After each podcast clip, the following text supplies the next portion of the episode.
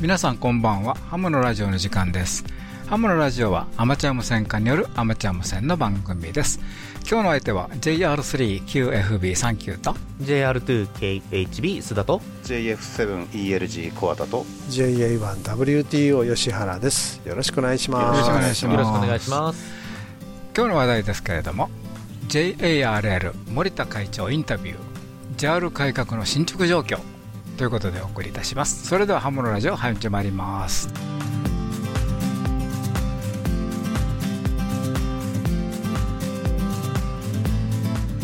この番組はきっと人生はもっと楽しい無線従事者免許のアドバイザー QCQ 企画の提供でお送りします。ARRL レターの11月30日の記事からということでねえーっとサイクル25の好調を受けましてですね2024年に、えー2024年のチャレンジは10メーターと決まったそうでございます。はい。えー今年はあの、えーっと、そソタ？うん。ソタのソタですね。ソタね。はい、ソタで、えー10メーターのチャレンジをすると。はい、あのソタですね。毎年なんか、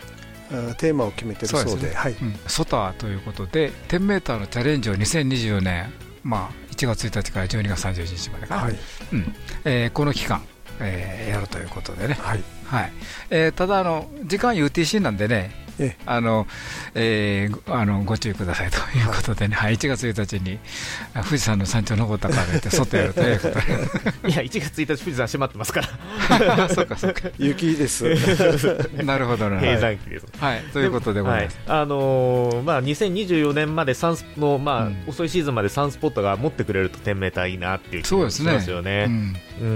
まあまあ来年いっぱいは大丈夫だと思うんですけどね、うん。そうですね、はい、またこの10メーターがなかなかアンテナのサイズ的にも移動運用楽なんで、そうですね。う。ん。あのー結構アクティブに楽しめるチャテーマなんじゃないかなという気がしますね。はい。はい。ハムライフ .jp、11月21日の記事からということでね、アマチュア無線が復活の兆し、シニアが再開大学生の間で無線への関心が高まっている。と、読売新聞が取材記事を掲載ということでね、あのこれ結構皆さんあのご覧になってると。ってますね。はい。はい。と思うんですけれどもね、えーその記事でございます。えーっと、まあ、記事ではね、えーシニアハムがどんどん復活をしているという話、うん。ということですね。はい、はい。で、結構、えーカムバックハムということでね、うん。出てられましてね。うん。それから、あと、まあ、大学ですね、早稲田大学とか東京学芸大学、九州工大、活動休止中だったアマチュア無線クラブが、ね、復活。の兆しと。ということですね。はい。はい。から、あと、あのー取材の中ではね、あの、皆さんご存知の、NHK 元 NHK 解説員の、ね、柳沢さん、JA7、えー JJN とかね、から、カムバックされたね、神奈川県のアマチュア無線課の横田勝彦さん、JFANKKT、から、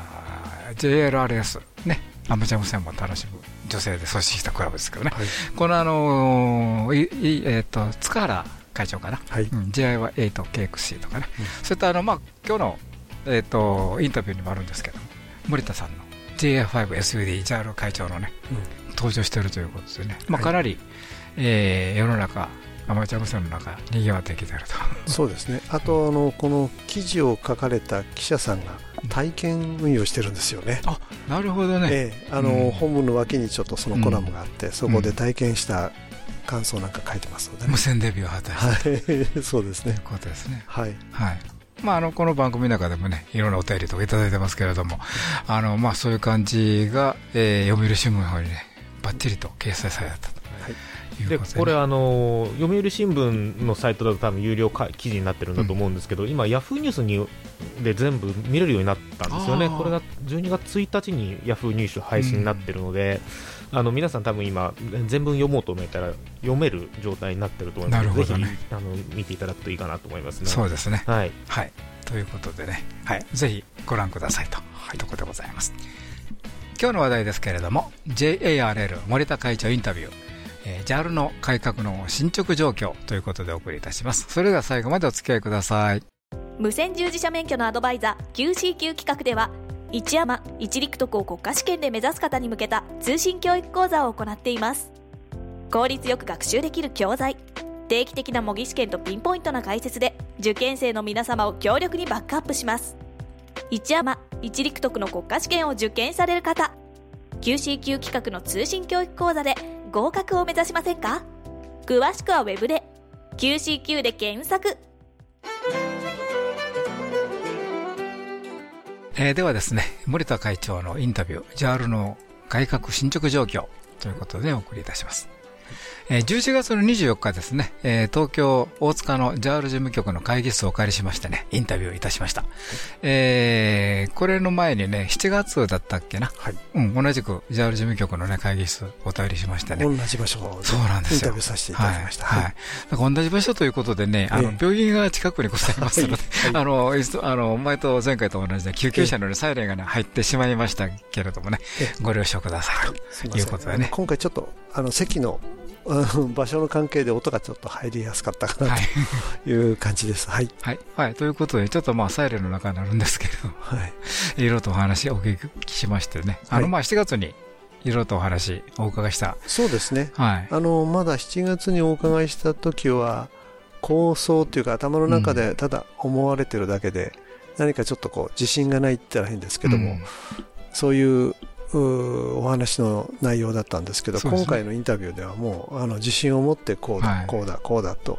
言ってらっしゃったんでね。これはあの 3, 3ヶ月4ヶ月もうちょっと経ちますか、うん。そのぐらいななんですけど、まあ随分あの 実際にいろいろと始めてるんでしょうね。いろいろ動き出してるんだなというのを感じましたね。あの会長になられてからね、その後ハンフェアがあったりね、はい。それから各地のあのハムの集いから、えー支部大会はい。とかいろんなところにね、ええ。あのご登場いただきましてね、はい。あの結構お話もおかがあのなんていうか、えー講演もされてるみたいでね、はい。はい、皆さんあのえあのよくお聞きになってたとはい。いう感じをお聞きしてます。そうですね。はい、ということでね、はい。ということでね、まずはね、前回会長に就任されたばかりにお伺いした改革につきましてね、えー現在の進捗状況についてね、お伺いいたしました。それではお聞きください。はい、えー今日はですね、えー JR ですね、再度お邪魔してですね、前回、えーお話を伺ってですね、えー JR の改革とかですね、えー今後どのようなことをやっていくかっていう抱負を伺ったがありまして、で、えー我々もちょっと、えー人が悪いというかですね、えー3ヶ月の短い期間でですね、えーそれがどうなったかって聞きたくなりましてですね、えー今日大塚の方にお邪魔してですね、えー森田会長にもですね、おいていただきましてですね、お時間を頂戴しております。森田さん、よろしくお願いします。あのどうぞよろしくお願いします。はい、で今あの申し上げましたように、えーこういうことをやりたいっていう抱負を、えー聞かせていただいたと。そうですね、はい、前回はあの新執行部としてこういうことをやりたいなっていうのをお話しはい。しましたね。はい。で我々あの関西役ではないんですけど、それがどうなったか知りたいとこういうところがありましてですね、で、えー会長の方からですね、えー前とはこういうふうに変わったよと。こういうことをし始めたよと。いうお話の内容をちょっと、えーご紹介いただければと思うんですが、はい、あわかりました。ああの、えー大きな動きとか、まあ、小さな動きさまざ、まあるんですけれども、うんあのまああのえー、と最初にやっぱり、えー、と社員総会終わった翌日ですね。あの事務局の方に行きまして、えーまあ、よろしくお願いしますと。あのえー今後の話を、まあ、していく中でですね、えー事務局の方からまあ提案があったのがあの前会長時代にあの始まったあの支部大会のねなんか祝い金っていうのがございまして、はい。はい。でえっ、とまあ私も、えー、と調べたら過去、えー前会長時代に7年間の間で100件ほどですね、えーとえー。あの支部に、えーお邪魔しえー支部大会にお邪魔した時にですねあのお祝い金1万円を包んでたあらしいんですけども、まあ、それがですねあの調べたら、えー受け入れ側の方で、えー受け入れのの受け入れの処理しているう組織もありますし、ままあそのえーとえー受け入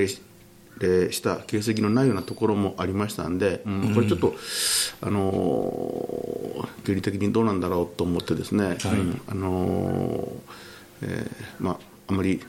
適切ではないのかなと思ってですね、まあ、事務局の方もまああのちょっと気になってたからアドバイスいただいたと思うんですけど、まあ、それはもう速やかにもあの廃止しましょうということにですねいたしました。はい、からあとあの、えー、以前のあの理事会の中でもお話をしてたんですけどもあのご存知の方もありかも分かりませんけども JR は、えっと、以前の、まあ、原会長時代からですねあのお付き合いいただいてた、えー、顧問弁護士の事務所がございましてでまた新たに、えー、前会長の例の、えー、っと会計商標のあの、えー、っと、はいね、閲覧請求ですね、はい、ででその時にまた新たに契約したあの弁護士事務所との2つの、まあ、契約があの、えー、であのやってたんですけどもあの、まあ、我々みたいな、まあ、小さな所帯の組織ではですね2つの組織あの2つの弁護士事務所はいらないんじゃないかなって思いまして、はい、うん、まあ、あのちょっと言いにくかったんですけど事務局の方になんとかしましょうよいう話をですねさせていただいてました。でちょっと、えー、お話の方言いにくいかもわからんですけどもちょっと、えー、お願いできませんでしょうかって言ったら、まあ、最初はあのー、まあえー、ジャルさん今までのお付き合いがあるのに、まあ、それの信頼関係裏切るんであのあの裏切るんでしょうかとかですね。あのそれはないでしょうみたいなまあ感じだったと思うんですけども、うん、じゃあ一旦持ち帰りますということでね、はい、えー、持ち帰りまして。で、えー、こういうふうなことなんですけども。でもやっぱりあの、まあ、少ない金額ではありますけども。毎月やっぱり、うん、経費が発生するのは組織としてはやっぱりちょっとあのどうかなと思いますのでもう一度ちょっとお願いできませんでしょうかということで局長の方に話しましたらですね、まあ、向こうの方も、まあえー、これ、えーえー、ではではあったのかも分かりませんけども、あじゃあ分かりましたと、うん、じゃああの契約の方は1年残っておりますけども、えーまあえー、っと契約解消しましょうということに、ね、なりまして、えー、それが8月8月末だったですかねそれで契約の方は切ることができましたね。はいあのご存じのように会計帳簿の閲覧請求なんですけども、えーと、前会長が控訴の方をあのしておりましたけれどもそれにつきましては、えーと、理事会の中でですね控訴する、えーえー、控訴、えー、して、えー、今後も争うのかあるいはまたもう控訴を取り下げるのかそれについてはですねもう会長に一任しますということがもう理事会で決まったものですからですからもう、えー、すぐに、えーとえー、関与の、えー、弁護士事務所の方にですね、えー、参りましていわゆるその控訴を、えー、する、えー、控訴理由書ですね。それをちょっと見せていただきました、うん、そしたらやっぱりねあのどう考えても JR にとってメリットのあるような理由ではないと僕私は考ええー、ましたのでね、うん、だからあの取引先に迷惑がかかるとかなんとかいう話ではあったんですけども結局、まあ、開示することによりましてその組織のその、えー、経理処理がですね改善されるとかですねそういうふうなあの公的なメリットがあるのであればそれはそれで、えー、いいんじゃないかと思いまして、うん、あですぐに、まあえー、事務局の方に帰りまして、うん、もうあのこそ取り下げましょうという判断してですね。で向こうの連絡、えー、弁護士事務所の方に連絡してで、えー、もう淡々と、えー、取り下げの手続きの方をですね行いました、はい、それで、えー、全般あの例の、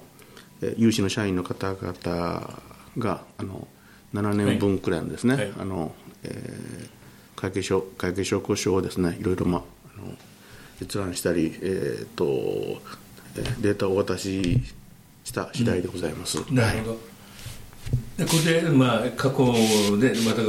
わたかまりとかこうくすぶってたやつがクリアになったと、はい、いうことでございますね。そうですね。はい。はい、で一見すっきりしたと。そうです。はい、ちょちょっとすっきりはしましたね。はい。はい、であとまああのー、もう皆さんご存知かも分かりませんけどもあのえー、っと理事会をですねもっともっとまあ活性化する必要があるしあと、まあえー、意思決定をもっともっと迅速化する必要があると思いましたので、あのえーとまあ、定例の理事会じゃなくて7月の、まあ、臨時の理事会の方を、えー、開きまして、まあ、今後もまあタイムリーに、えー、開催をするつもりにはあしております。で、えっと、以前からの、えー、理事から幹事のですねメーリングリストっていうのはございました。うん、ところが、まあ、それも、えー、前回上は、まあ、あまり、えー、情報を、えー、公開するのを、まあ、極端に嫌っておりましたので、えー、それはまあシステムとしてはあったんですけどもそれがね全然活用されてなかったんですよ。ねはい、うん、で今回また新しく体制になりましたのでねそういうようなあの、えー、年に5回ぐらいの理事会では、えーと、情報の共有もあの十分にできないかもわからないからまたその新しく理事幹事のメーリングリストっていうのをですね作りましてそこで、えー、意思疎通であるとか情報共有であるとか、うん、うん、いうことをあのするようにいたしました。ですからあの、えっと、もうご存知のようにハムフ,、えー、ハムフェアの実行委員長なんかもですね、はい、あのえー、そこで決めさせていただきました。私もあの四国からこちらの方に、えー、そのハムフェアの実行委員長として来るにはですねあの、えたびたびこちらの方に来ないといけない、はい、やっぱり経費的なものもあの結構かかりますし、うん、やっぱり、えー、それはもうあの地元で、うん、信頼のおける方にお願いするのがやっぱり得策だと思いまして、うん、で、えー、ご本人にお願いしてで理事の皆様にもちょっとあの本来であればねあの委員長の交代は理事会で決めないといけないんだけども、うん、後でまたあの理事会では説明するんだけどもここでは皆さん納得しておいてくださいねってことでね、はい、あのそういうお願いをしたり申しました。からあとは、えー、次はまあ情報情報のまあ開示の観点から申しますと、あの例のもう社員総会に参加された社,、えー、社員の皆様はもうご存知なようにですねあの社員総会の速記録、はい、これをですねあの復活いたしました。あのえー、数年前にもう前会長時代にですね、まあ、それは必要ないということで、えー、もう一度はもう廃止になったんですけれどもやっぱり会員とか社員の皆様からですねあの社員総会の、えー、様子がもう全然わからないと、うん、でもう少しやっぱり自分たちの組織なんだからもう少し、えー、情報を知りたいというような声はあの以前から頂いておりまして、えー、やっぱりまあそれは、えー、復活するべきだろうと。で、まあ、当然、えー、っと社員総会の議事録っていうのもありますけどももう本当にあの、えー、生の声といいますかね、えー、それを、まあ、速記録も、えー、復活した方がいいんじゃないかということで、えー、っとやることになりましてで、あの以前にあの速記録があった時はですねあの結構時間がかかってたんですね。あの6月の社員総会なんだけども実際にウェブで会員制用のサイトに公開されるのは12月ぐらいだったんですけどもそれを、えー、と今回も、えー、事務局も私のも、えー、頑張りまして、えー、と9月にですね、えー、速記録の方を、あのえー、出すことができました、まあ、会の会員や社員の皆さんからはですね、うん、あのえー、やったらできるじゃないかご苦労さんみたいな形でですね、はい、言われましたけども、うん。まあ、これはあの、まあ、今後も続けていきたいなって思ってますね。はい、それからあと、まあえー、理事会報告とか理事会の議事録なんですけどもこれもまあ関心のある方はあのお分かりだと思うんですけども内容をですねもうかなり詳しく記述することにあの努めました。で、えー、っと今までですとね、えー、まああの何々についてということであんまり、えー、漠然としたぼんやりしたようなイメージしか、なくてあの前からあの前会長の方にもう少し詳しく記入した方が記載した方がいいんじゃないでしょうかいうお話もねあのさせていただきましたけどもいえもう議事録とか報告はねこんなもんでいいんだという形でちょっと、あの聞き入れていただけなかったんですけども、うん、あのできるだけやっぱり詳しくですね記載するように努めましたであと、あの、それぞれの議案に対してですね、えーとえー、この理事は賛成してこの理事は反対とか棄権をしたとかですねそういうようなところまでですねあの記載してまた今後のあの選挙のですね判断材料にもまたしていただけるんじゃないかなって思います。はいであのお話でいっぱいあってまだやっていただいてるんですがちょっと一回一旦休憩してですね、で残りの部分も行ってみたいと思いますここで一回前半終了ということで、ちょっと休憩をはい。はい。ということでね、まずは前回会長に就任されたばかりに、えーお伺いした改革について、つきましてね、進捗状況につきましてお伺いいたしました。ということでね、このインタビューはね、後半にね、続きます。でね、よろしくお願いいたします。JH4QGW 佐藤です初めてのガンハムにやってまいりました3回目のジングルですハムのラジオそれではここで、無線従事者免許のアドバイザー、QCQ 企画からのお知らせです。まずは、第1級アマチュア無線技師、令和6年4月期国家試験合格のための通信教育講座のご紹介です。QCQ 企画の通信教育講座では、独自に編集した法規と無線工学、それぞれのテキストと問題集をはじめ、様々なサポートで国家試験合格を目指す受験生の皆様のご学習をお助けします。まず、問題集を一通り学習できたら、本番さながらの試験問題を体験できる模擬試験問題に挑戦です。模擬試験問題は約3週間に一度のペースで計5回にわたってお送りいたしますので、お忙しい方でも計画的に学習を進められますね。インターネットの受験生専用サイトには、無線工学重要公式集や試験に出やすい電波法令集などを掲載。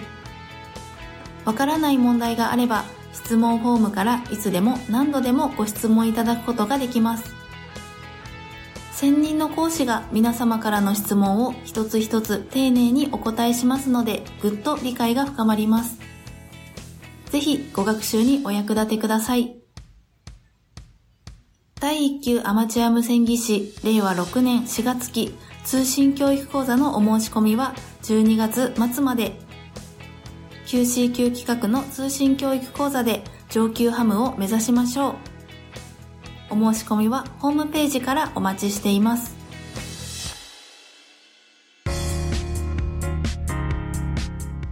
QCQ 企画は他にも第3級、第4級アマチュア無線技師や第2級、第3級陸上特殊無線技師の養成課程を実施しています。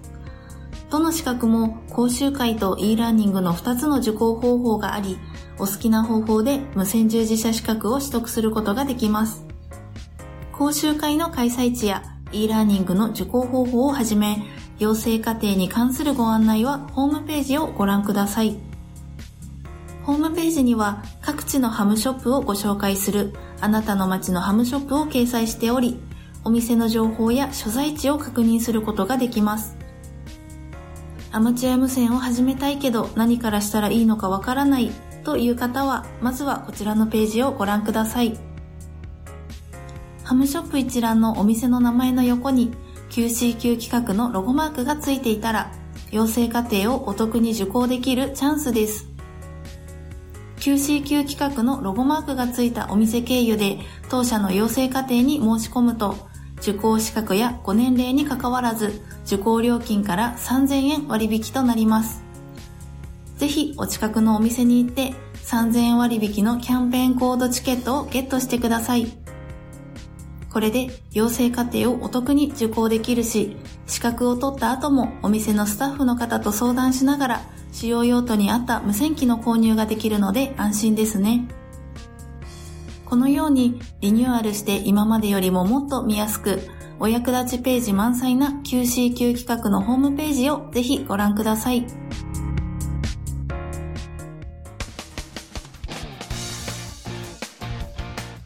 また、現在 QCQ 企画では、養成家庭講習会を運営する講師管理責任者を募集中。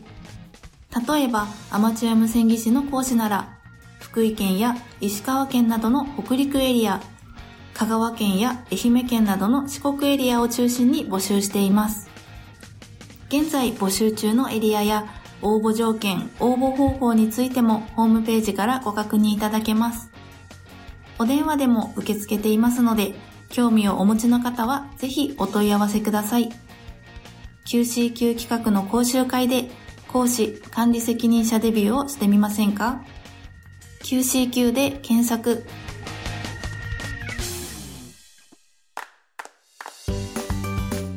QCQ 企画は無線従事者資格の取得を目指す皆様を様々な形でサポートいたします。お電話でのお問い合わせは東京03-6825-4949東京03-6825-4949まで平日9時30分から16時45分の間で受け付けております。以上、きっと人生はもっと楽しい QCQ 企画からのお知らせでした。83.7 JOZZ 3BZ FM Radio Narita 若者ハムの支援コミュニティヨタジャパンをご存知ですか？ヨタジャパンでは私たちと一緒に活動する若者会員を募集しています。10代20代の皆さん楽しみながら新しいアマチュア無線を作っていきましょう。若者をサポートする三女会員も募集中です。詳しくはウェブサイトで。一般社団法人ヤングスターズオンジエアジャパンでした。はいということでね森田会長のインタビュー JAL の改革進捗状況ということでね、えー、引き続き森田会長へのインタビューを送り出します。はい、えー、まあ、前半と同じく、あの、病院が近くございますのでね、ええ救急車のサイレンが入ってしまいましたがね。しっかり入ってますが、ちょっと、はい、えー、録音ですのでね、実際にそばで鳴ってるわけではないので、勘違いなさらないようにお願いします。はい、はい、えー、ではお聞きください。えー、それは引き続き、その会長の方から進捗状況ということで、はい、えー、後半戦い,、はい、きたいと思います。お願いします。あとはですね、えっ、ー、と、委員会をですね、もっと、まあ、あの、活性化しましょうということで、あの、新執行の、まあ、あの、日本の柱のうちの一つなんですけどもね、やっぱり積極的な各種活動ということで、あのえー、68回の理事会においてですね、えーと、活動報告書をですね、あのえーと、出させていただきました。これあの、えーと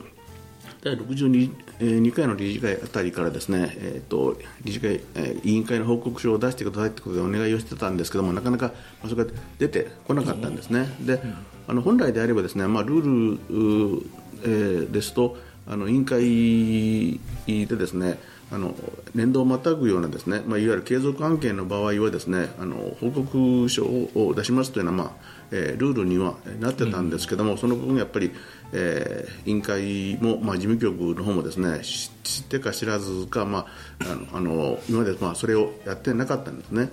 でえーまあ、それがありましたんで事務局の方にちょっと、まあえー、出すようなルールになってるんだからもう早く出してくれということでのお願いをいたしました。でえー、しばらくしたらまだ返答が返ってきたんですけども、まあ、その答えが、えーとあのえー、出すには出すんだけどももうちょっと時間をくれないかと。11月の理事会今回ですね、はい、理事会まで待ってくれないかあの中身を精査したいからというお話だったんですけども、うん、いやそれちょっと待ってくれと、うん、あのもう決まったことは決まったことでもうオープンにできる話だし、あのえー、まだ決まってなくて、えー、まだ公表できないようなものであればですねそれはそれとしてそのような書き方をすればいいだけであってやっぱりあのもう決まったことはやっぱりあの、えー、会員もやっぱり、えー、動向を知りたいわけなんでせっかくえー、11も委員会があるんだからやっぱりあの、えー、ルールとして、えー、出さないといけないものについてはもう速やかに出してオープンにすべきだということでですね、もうあの、えー、とにかくもうあの出すからもうもう書いてくれということでですねちょっときつきつめな対応にはなったんですけどもそれで、まあえー、出していただきましてであのあのような形になったわけですね。そしたらやっぱりあの、まあ、私もあのあれ見てあのいろいろまあ感じるところあったんですけども普段あんまりえーえー、目に触れなかったり理事会でもですね報告があまりなかったような委員会例えば、まあ、電磁環境委員会とかですねそういうようなところでしたら結構もう総務省あたりとですねあの水面下でいろいろ頻繁に結構、えー、あの意見交換したりですねあの JAL として言うべきことは言ってるんだなということで、うん、えー、分かったりもしたしあるいはまたあの、えー、皆さん関心になる、まあえー電子 QSL のね委員会なんかについてはもう、えー、ご最近のもう2年間ではですね、えー、と開催がもう1回かな、うん、ぐらいしかもう開催されなくって、ほとんどもうあの機能してないような委員会みたいなのもやっぱりねありましたのでそんなのがやっぱり、えーだいぶ結構、えー自分たちが分かるような形になってきましたので、まあ、それはそれでとしてまあ良かったのかなって思いましたね。で、まあ、それいうようなあの委員会の状況の部分を見てですねでこれでやっぱりあの作らないといけない委員会も見えてきましきましたし一回、まああのえーっとガラガラポンじゃないけどもあの、もうもう一回リセットしてねあの他の問題も含めて、えーえー関連付けてあの QSL の関係をやらないといけないなと思ってそれで、まあ、QSL 問題の対策委員会であるとかですね。あと、まあ、大きな制度改正ありましたからそれに向けて特化した、まあ、体験運用の推進であるとか、ニューカマーの支援委員会ですね、あれを、まあえー委員会と立ち上げてで、まあ、委員長も決まってで、えーっと先般、まあえー委員の方が委員方が決まりましたので議食状をですねあの、お願いしたところでございます。であと、まあ、情報共有の観点からだと、えー少し前にですねあの社員のメーリングリストもですね今回あの作りました。一応、まああのえー来年、まあ、選挙がありますけども社員の皆さんからやっぱりあの JR のさまざまな課題に対してですね、えーもっともっとやっぱり活発な意見を出していただきたいという気持ちもありましてですね、まあ、社員間で情報共有できるようなツールを作った方がいいんじゃないかなと思ってですね、まあ、それもあの先場作った次第でございます。はい。であとはまあえっと言ってることって言ったらまあえー財政の関係なんですけども、えーっとご存知のように、えーハムフェアなんですけどね、えーっと今回えー会場をですねなんでまあ東京ビッグサイトから、えー有明ジメックスってところに、えー変更し、しえいたしましたあのハムフェア自身がですねやっぱりあのご存知の方もあのあるかも分かりませんけれどもイベント単体ではですねやっぱり600万から800万くらいのやっぱり赤字なんですよ。でそれをやっぱり少しでもやっぱり改善するためにはですねまず一番大きなあの費用のウェイトを占める、えー会場借料ですね。その分がやっぱり、えーっとビッグサイトだと1日やっぱり400万ぐらいかかるんですけども今度の会場は、まあ、広さはもうほとんど同じぐらいなんですけども、えー200万ちょっとぐらいですので、えーまあ、単純計算したら、うん、数百万ぐらいな、えー収支の改善にはですね、えーつながるのかなとは考えてます。うん、で、えー中身の、あのいろいろ、まあえーとセットアップするいろんな、まあえー電気工事であるとかあの例の、えーパネルとかブースのですねあの、あれを、えー作ったりするような業者さんもありますけどもそのあたりもですねできればあのえーもっともっと、まあ、見直しして、えーボランティアでできるものはですね、えー活用して、えーやりたいなというような話はハムフェアの実行委員長ともですねお話をしておりますね。はい。まあ、あの 全体的なそういうイベントはちゃんと、えーやり続けながら、経費を抑えてそうですね。やっぱり経費はね。負担がかからないように、でできれば我々サイド見るとハムフェアの出店出店料が上がったんでまた下がらないのかなとかね、い、うのも期待するところではあってですね。だからあの、えっと、実行委員長ともね話してますけども、うんまあ、できることならやっぱり出店料もですね今回値上げになっちゃいましたけどもやっぱりちょっと、えーっと値下げの方でですね、ぜはいぜひあの頑張ってみたいなっておっしゃってましたんでもうそれもちょっとあの期待してもらったらいいんじゃないかなと思いますね。そうですね、あの企業ブースの値段上がってもいいような気がしますけど その若者が出すようなところはですね、えー極力お金を出させないような方向でやっていただければいいかなという気がいたいたしますね。であのいろいろ改革のお話を伺ってきたんですけど、えーハムのラジオ的にですね、もう少し質問したい、えーこともございますんで、えー次の部に移してですね、えーちょっとぶしつけな質問になるかと思いますけど、ちょっと次の段階で、えー、いろいろと質問させていただければと思いますので、引き続きよろしくお願いいたします。よろしくお願いします。はい、ということでね、森田会長へのね、インタビュー、お送りいたしました。いかがでしょうか、はい、はい、そうですね。でもだいぶいろんなことが、あの、進んでるようですのでね。うん、で、今回、ちょうど理事会の直前にインタビューをさせていただいたので、うんえー、その理事会でいろんなことをまた話し合われてるようなんですけど、うん、それについてはちょっと触れられてないんですね。はい、でその理事会につい理事会についてはあの今回、概要でですね JAL の方から発表されてますので、うん、えーと、ぜひあの皆さんもねあの JAL の会員の方はご覧になっていろんなことを確認されるといいかなと思います。そうですね、はい。JO1LNK でございます。えーと、今年もカンハムにお邪魔しております。講演会やらせていただきます。ハムのラジオ。はい。ということでね今日はねお便り紹介したいと思います、はい、よろしくお願いいたします A1NK 梶田さんからいただきましたありがとうございますえー、CQWW、SSB&CW とモノバンドアンテナということでいただきました。はい、ハモのラジオの皆様、こんにちは。こんにちは。皆様、CQWW いかがだったでしょうか？私は今年もどちらも指回りで参加していました。はい。はい。えー、参加した時間帯や場所にもよると思うのですが、私の場合、SSB の時はハイバンドが良くって、CW の方はどちらかというとローバンドが良かったですね。なるほどね。はい。えー、CW は去年と比べてより聞き取れるようになってきて、うん、えー、より楽しく感じられました。よかったですね。よかったですね。はい。はい、えー、今回は皆さんのアドバイス通りにイヤホンをしてみましたが、はい、確かにより、えー、集中力出てきて、えー、聞き取りやすくなりましたね。そうですね。ということですね。はい。うん、あ当然、慣れもあると思いますけれどもね。えー、はい。実は今回 CQWW、CW 直前にこの冬ローバンドを楽しもうと80メーターのダイポールを注文していて前日に届いたので例のアンテナランチャーで、えー、30メーター弱の立ち木にポーンとポールを打ち上げて、うん、あとはロープを使いインバーテッド V で、えー、急いで仮設置しました。はい。えー、普段はエンドフェッド、えーと、ランダムワイヤーアンテナに AT を組み合わせてアンテナ1本で160メーターから6メーターまで。すごいですね、えー、うん、オールバンド、え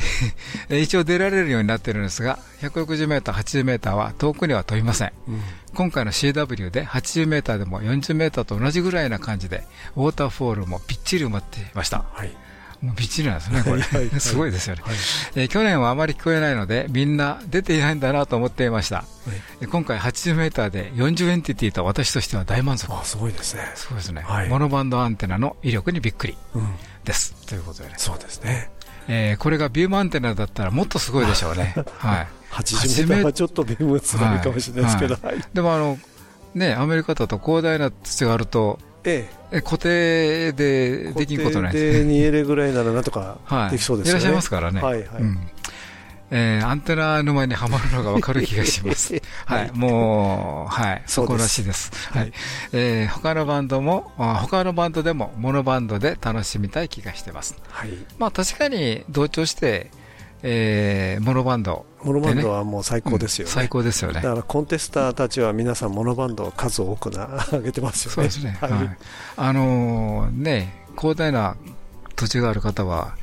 バンドごとにタワー上げてるとそうそうそうそうそう5本も6本も上がってますよね。そうですよね。それがモノバンドのビームということでね。はい。ということでね。えー、コンテストで一番興奮したのは CW で JA 局と更新が成立した瞬間です。バンドは 14MHz で CW で初です。思わずにんまりしてしまいました。結局、2人の JA の局長さんと交信できましたので、上出来上出来。信号も強かったです。はい、え次は CSSB で更新したいかなということですね。はい、えとりあえずこの冬は80メーターで WS、バスコンプリートするのが目標です。はい。はい、えーあと、 Worked All States ですね。 States ですね。はい。はい、えー、50州すべてということで、これは目標という。はい。えー、日本にも全都道府県アワードみたいなのがあるんでしょうね。あります。ありますね。はい。えー、本当は160メーターをと思っていたのですが、うん、敷地的に80メーターでギリギリです。はい。えー、WS コンプリートしたら延長コイル等で160メーターにも挑戦できますかねということでいただきました。ね、ダイポールに延長コイルにするか、ロングワイヤーでこう4本のラムダのなるほど。アンテナにするか、どっちがいいんでしょうね。ベンベンドしてますけどね、はい。やっぱりさすがに160のフルサイズダイポールってのは厳しくて、はい、まあ、あの100片む片道40、40ですもんね、はい。ちょっとね、よほどじゃないと貼れないですよね。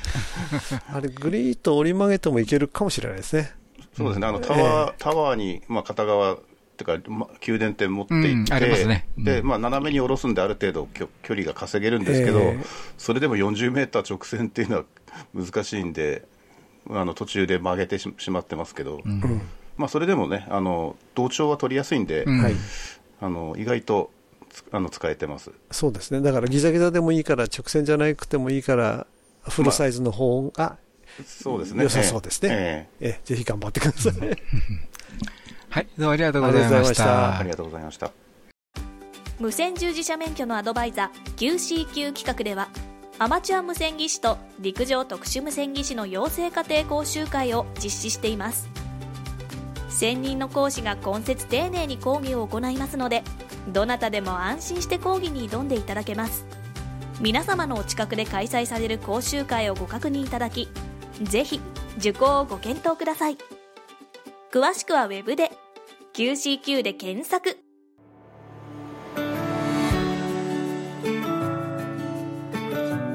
はい、ということで今日の番組いかがでしたでしょうか？はい、えー森田会長からね、えー第2回目のインタビュー、はい。ということでね、えーいろいろとお話しいただきましたんでね、あの1回で収まりきらずに、はい、来週も、そうですね。はい。あのインタビューの中でも言ってると思うんですけど、来週も続くことになります。はいよろしくお願いいたしま。ますはい、あのなんかブーベの DX ペティションのニュースがそうですね、入ってきましたね。え2025年でしたえ、っけ？2025年、再来年ですね。ずいぶん先ですけどね。再来年って言っちゃうとすごく先。でも冬冬場っていうか日本の冬場だから、まあ、早い時期ですよね、そうですね再来年でもだから1年ちょっと先ですね。ああ、はいそんな感じですね。で、なんかリモートでやるんですって？うん、リモートの設備を島に置いて、はい。船からオペレートでしょうかね。船なのかどこなのか分かんないですけどね、まあ、ええ船なんでしょうね、うん、でしょうね。であのチームが結構あのアメリカから行かれる方が多いみたいなので、はい。あの前回の、ね、ブーベがちょっとあのアメリカの方々にちょっと、うん、厳しかったですよね更新数が、ね、足りなかったというコンディション厳しかったですよね。感じ、はいえーだと思いますね、おそらくそのリベンジマッチみたいな、ねうん感じになるんじゃないかと勝手に想像してるんですが、まあその時までコンディションが、ね、いい時期が続いてるといいなと思いますね。思いますね。そうですね。で、その後なんかピーター・バーンもあるみたいですね。あ2026年に。うんそれは楽しみですね。前回ちょっとね、あの取れなかったんでっていうか、その頃あんまりあの設備的に無理だったんで、あ今回はいけたら嬉しいですねあ、。いいですね。そうですね。だから2025年、26年となんかまたビッグ D エクスペディションが予定されてるようですね。そうですね。はい。はい、もうぜひぜひ楽しみに。あのコンディションもどんどん続くようにね。それまでまあ無線続けてみましょう。はい。ありがとうございましありがとうござたい。ましたハムのラジオでは皆様からのお便りを募集しております。どうぞ気軽にお便りをお送りください。どんな内容でも大歓迎です。ご意見ご感想お叱り雑談無線以外の話題でもお寄せください。お便りの先ですけどもメールの場合ハムアットマークハムズラディオ .net ham アットマーク hamsradio.net こちらの方にお送りください。またあのホームページにありますメールフォームからもお送りください、えーよろしくお願いいたします。はいどうもありがとうございました。今日の相手は JR3QFB39 と。はい JR2KHB スタート JF7ELG コアだと。はい JA1WTO 吉原でした。また来週お会いしましょう。はい73さよなら。さよなら。この番組はきっと人生はもっと楽しい。無線乗自社免許のアドバイザー QCQ 企画の提供でお送りしました。